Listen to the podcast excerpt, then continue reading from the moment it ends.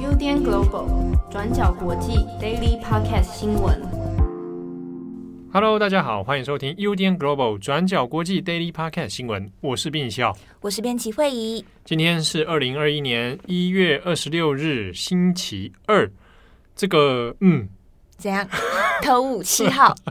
其实今天哈，今今天转角国际的办公室呢，呃，编辑郑红请假，对，他难得的休假了 啊！哇，那今天我们一时之间群龙无首。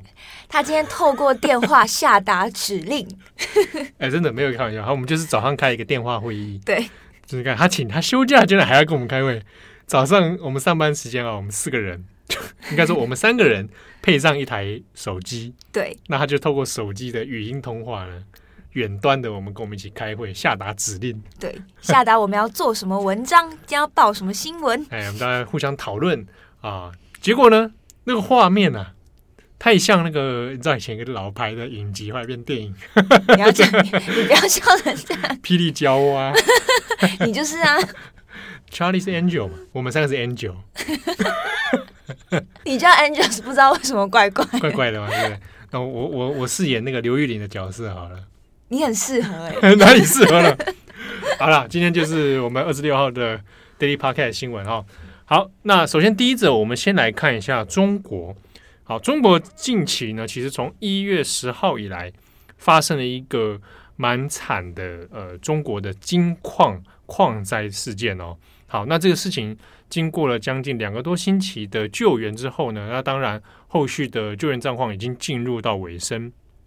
不过，这一个山东的金矿矿灾事件前因后果其实有一些让人起人疑窦的地方，那以及后续的一些呃责任等等哈、哦，还有待调查。那这边我们先帮大家更新一下状况哦。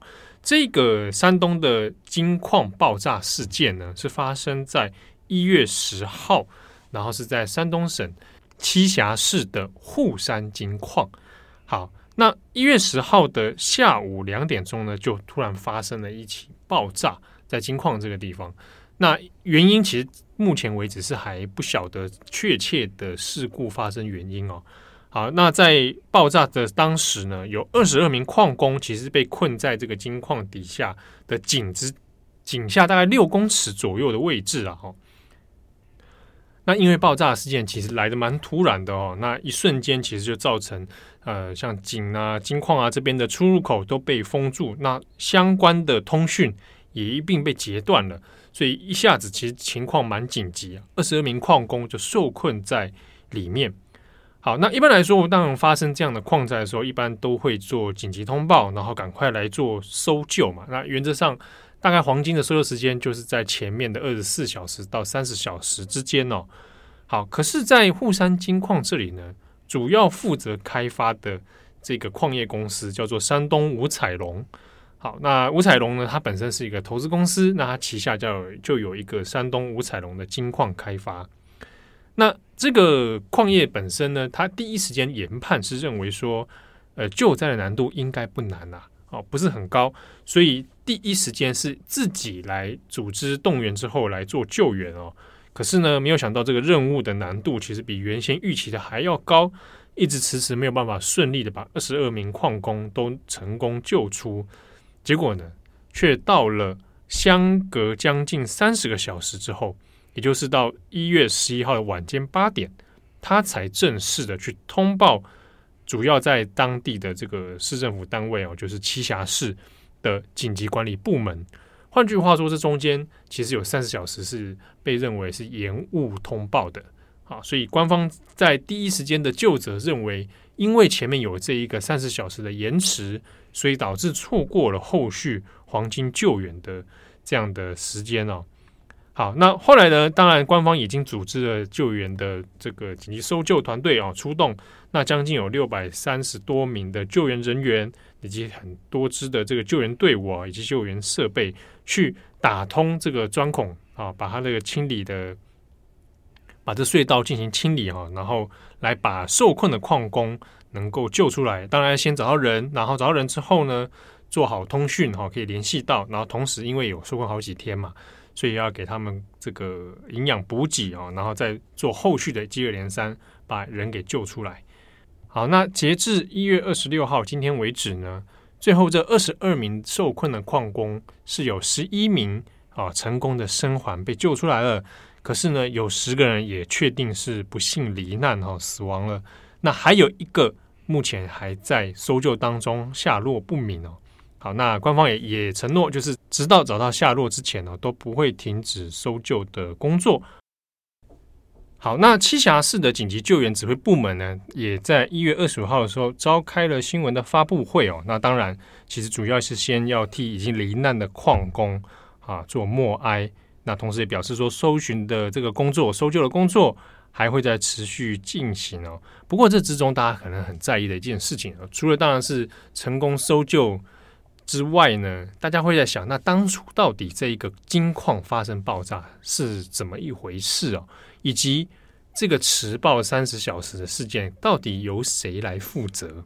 好，但有点有趣的发展是在迟报事件之后呢，哦，那中国官方山东省这边第一波就责，它并不是先针对矿业的公司哦，它是先把栖霞市，也就是这个这个市的主责单位哦，栖霞市的市长以及市委书记两个人通通把他免职。好，那。免职理由当然是说他们有督导不周的问题啦，哦，就是说，哎，面对这个问题呢，你你第一时间这个是没有处理好。那再来针对的是所谓这个山东五彩龙矿业哦，那山东省这边只有说有关的相关负责人哈，负责的单位目前已经由我们所掌握。那这个掌握到底指的是什么意思？目前也其实也还不晓得哦。那山东五彩龙自己呢？在十八号的时候，倒是也蛮高调的，先宣布说他全力会配合做所有的这个调查啊，那绝对不会放过任何一个真相的细节，也绝对不会漏掉任何一个该负责的人啊。那其实大家其实在中国的网友里面其实有点疑惑了啊，那该负责的人不就是之中有一个很重要，就是山东五彩龙这矿业这边吗？当初迟报延误通报这件事情，不就是他们吗？所以应不应该要做后续的追究？那目前是最大的一个事件的困惑。大家之所以困惑，在于说很担心会不会在现在目前铺天盖地的有关于矿工的故事的背后呢，就把这件事情给遗忘了。所以，呃，近期也有一些中国的媒体有在讨论啊，就是希望大家不要忘记还有追究责任的问题哦，以及当初到底这个金矿为什么会发生爆炸。好，那如果要真的追究责任的话，这个山东五彩龙如果追下去，是不是就可以顺利的查出谁应该负责，然后该付出一些代价？但是呢，有趣的事情来，就是也有些媒体去追，那这个山东五彩龙这个矿业这个投资公司到底是什么背景？一查之后呢，发现诶，他在这近五年当中，其实他的法定代表人哦，有换过了，前后换了三次。那有一些中国的财经媒体认为说，这个换的频率好像有点不大寻常。那查了一下相关的股权关系，就可以发现，他的主要的大股东的母公司哦，有一个间接持股的呢，是叫做山东的招金集团。招是招聘的招，金是金矿的金。这个招金集团呢，是中国的四大金矿矿业集团之一。啊，那它在山东其实。这个本身的势力很庞大哦，那样本身又是一个国有企业，那投资的领域还有包含涉足的这个产业呢，除了金矿、银矿之外，它还涉足到金融业、房地产业等等哦，算是一个蛮大型的团体。那换句话说，他旗下拥有的一个公司就是这一天发出事的这个山东五彩龙。好，那相关的究责里面会不会因为这一层背景？所以让山东五彩龙可能就逃过最主要的问题究责呢？啊，那目前还不晓得。但相关媒体里面有一些人开始去追啊，就是去找山东五彩龙去询问说，那你们的股权关系到底如何？你们在近十年、近五年对于中国矿业的投资发展状况又是如何？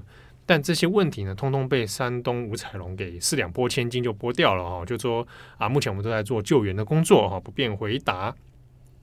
那有趣的是，在路透社倒是倒是有提到这一层关系啊。路透社在十二号的时候呢，他在做相关新闻追踪的时候，就特别提到了这次出事的这个金矿哦，那它背后呢是中国四大金矿矿业之一的招金集团。那他有点出这一层关系，只是说这一层关系到底会不会影响后续的这个政治责任哈、相关的灾情负责，那就还不晓得。但是如果就以往的中国类似的案件来看的话，或许可能就停止在山东五彩龙这边的追追究了而已，可能会找一个人出来负责，但就不了了之哦。好，那中间里面特别其实呃可以提一下是这个金矿。在山东这边哦，就是沪山金矿，它本来就是二零一六年一个重点要发展的金矿产业。好，那主要的投资人就是山东五彩龙，投资额大概在四亿人民币左右哈。那算成台币的话，大概十七亿、十八亿差不多。好，它不算是最大宗的中国产业金矿产业的投资项目啦，但是算是蛮应该讲蛮热门的一个计划之一。好，那近几年大家比较热烈讨论的是中国的金矿矿业，其实呃有面临一些好像门槛上或者瓶颈上的问题哦，比如说因为金价好像一直上不去啊，那同时中国国内的市场需求有一点点诶、疲软啊，那所以开始说希望能够把金矿矿业是不是把这个相关的输出呢是往国外去走，所以近期有一些类似的概念股或者金矿矿业。相关的一些产业哦，就变成一个投资业界里面算是蛮重点会去关注的一个产业哦。那么我们下一则来看看美国的几则新闻，那都是发生在美国时间一月二十五号的时候。首先是川普的弹劾案，美国的众议院呢在二十五号正式将川普的弹劾案送交到参议院。那目前参议院预计在二月八号的时候开始审理川普的弹劾案。这边也先跟大家简单解释一下弹劾案进行的方式。主要呢是先由众议院投票决定是否弹劾。那如果通过了弹劾案，接下来就会交到参议院。那川普的弹劾案其实早在两个星期前，一月十四号的时候就已经在众议院通过了。但是在那个时候，为了预留时间，让拜登的团队上任之后可以优先推动任命或者是防疫相关的政策，所以弹劾案在当时并没有马上送到参议院，一直是到二十五号的时候，昨天的时候才正式送出。所以呢，接下来的重点跟关键就在于说，如果要成功弹劾川普，必须要获得参议院三分之二的多数票，弹劾才会成功。以现在参议院一百位参议员的议席来看，需要有六十七位的参议员投下赞成票，川普才会被弹劾成功。目前，共和党和民主党在参议院里面现在是各有五十个议席，意思也就是说，如果要达到六十七票的门槛，就算民主党五十位参议员都投下赞成票，也要有十七位的共和党议员配合才有可能。目前在参议院的共和党领袖麦康诺 （Mitch McConnell） 的立场就十分关键，但是他在之前还没有一个呃明确的表态，像是说他会如何投票，如何做出最终的选择。而目前共和党内部也确实是存在分裂的状况，例如有些共和党员会认为，川普确实要为一月六号国会之乱的事件负责。但是也有部分的共和党员认为说，从现阶段来看，如果你发动弹劾，如果弹劾成功了，到最后只会加深国家的分裂，而完全没有团结美国的作用。但是后续的相关进度还是必须要等到二月八号之后才可以知道。那针对弹劾案的部分，川普目前本人是还没有任何回应的。但是他一样也在美国时间二十五号的时候，在佛州成立了自己的办公室。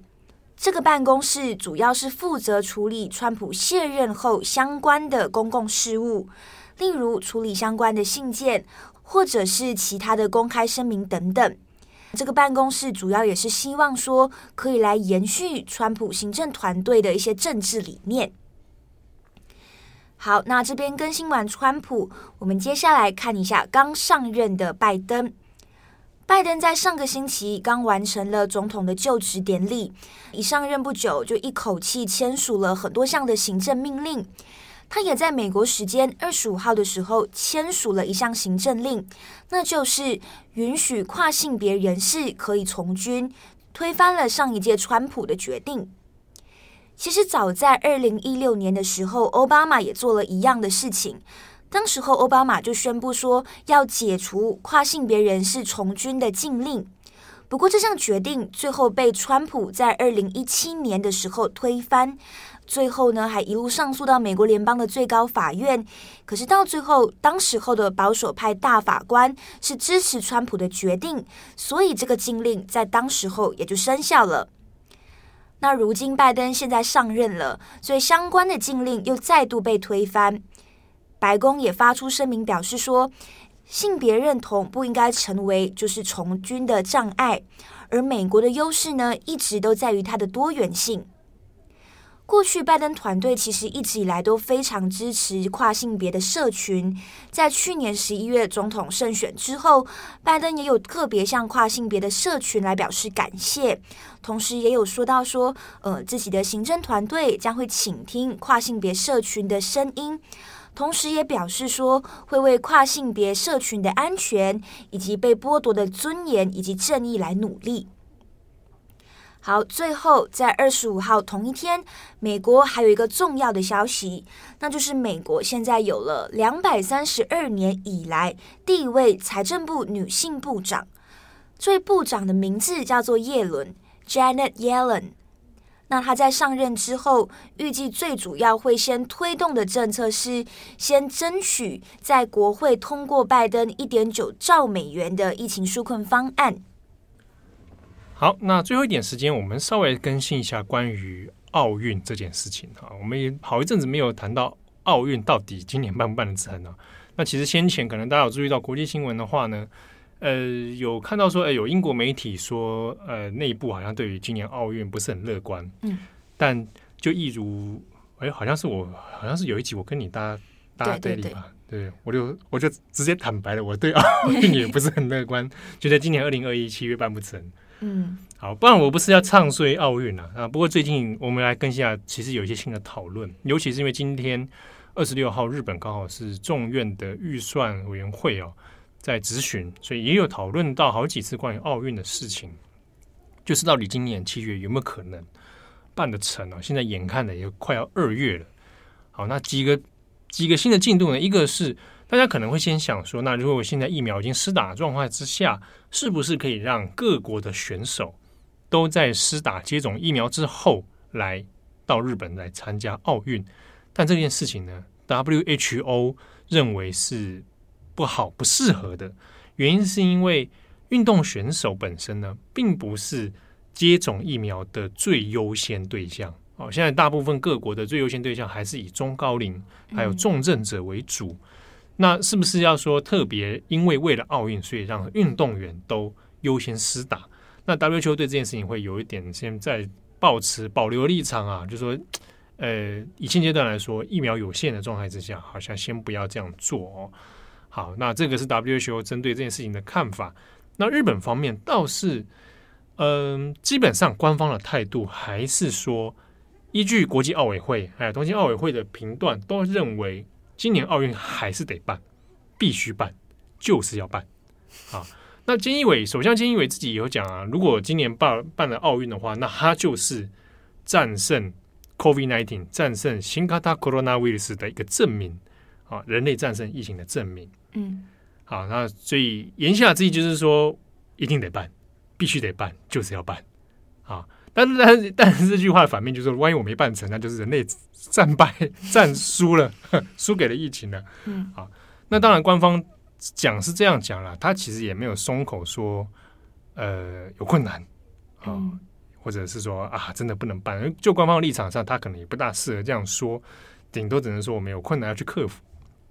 那今天的这个众院的委员会上面是有提到一个想法，是说可能三月中的时候，因为要再跑一次圣火嘛，那也许三月中跑圣火的时候是一个评估，就在那个时间点，我们再来评估是不是七月份这个奥运持续要办。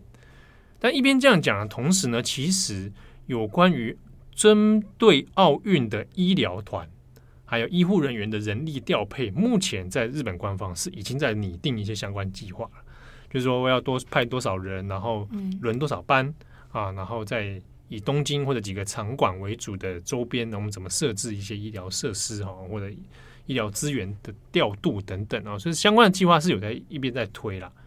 但另一方面呢，今天二十六号，朝日新闻有做一个专访，去访问了冬奥的这个委员会的成员哦。那之中，呃，访问他的理事。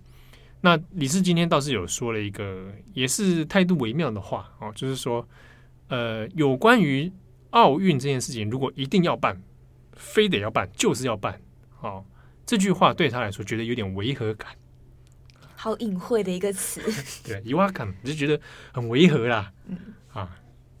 他的态度讲的也是很迂回啊，嗯，意思就是说，你们讲的这个百分之百有信心哦，一定要就是要，听起来怪怪的啊。那这怪怪言下之意，你看日本人讲话有时候我们要绕好几层，那就是说现阶段是有困难的，好，是不是应该要准备有其他的可能？比如说可能有 Plan A、Plan B，甚至是万一又不办呢？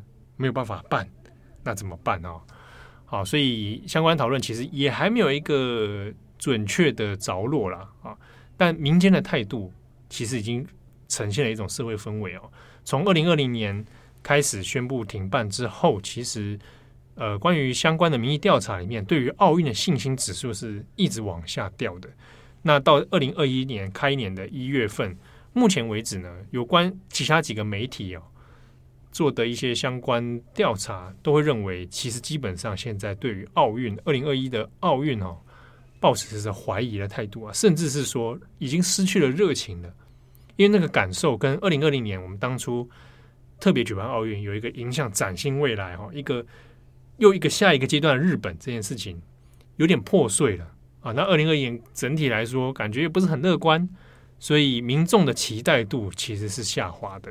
好，那如果整体的社会氛围是这样的状况之下，那好像你就很难看到说大家诶举国会为这件事情很期待，然后我们一起大家一起来力拼说，说啊一定要办成奥运等等，对啊，所以以上目前是有关于东京奥运的一些呃进度啊，那可能也是真的等到三月的时候再看看，不只是日本的状况，还包含各国的状况了。对啊，今天的那个疫情人数已经来到了九千九百万，马上就要破全球嘛？全球对九千九百万嘛？对，这个希望大家哦，因为最近台湾的疫情也稍微又又开始有点紧张，对，所以大家记得做好防疫措施哦，那不要掉以轻心。好，我是编辑七号，我是编辑会，你要说你是那个霹雳娇啊，我是霹雳娇娃，以上是霹雳娇娃的更新报道。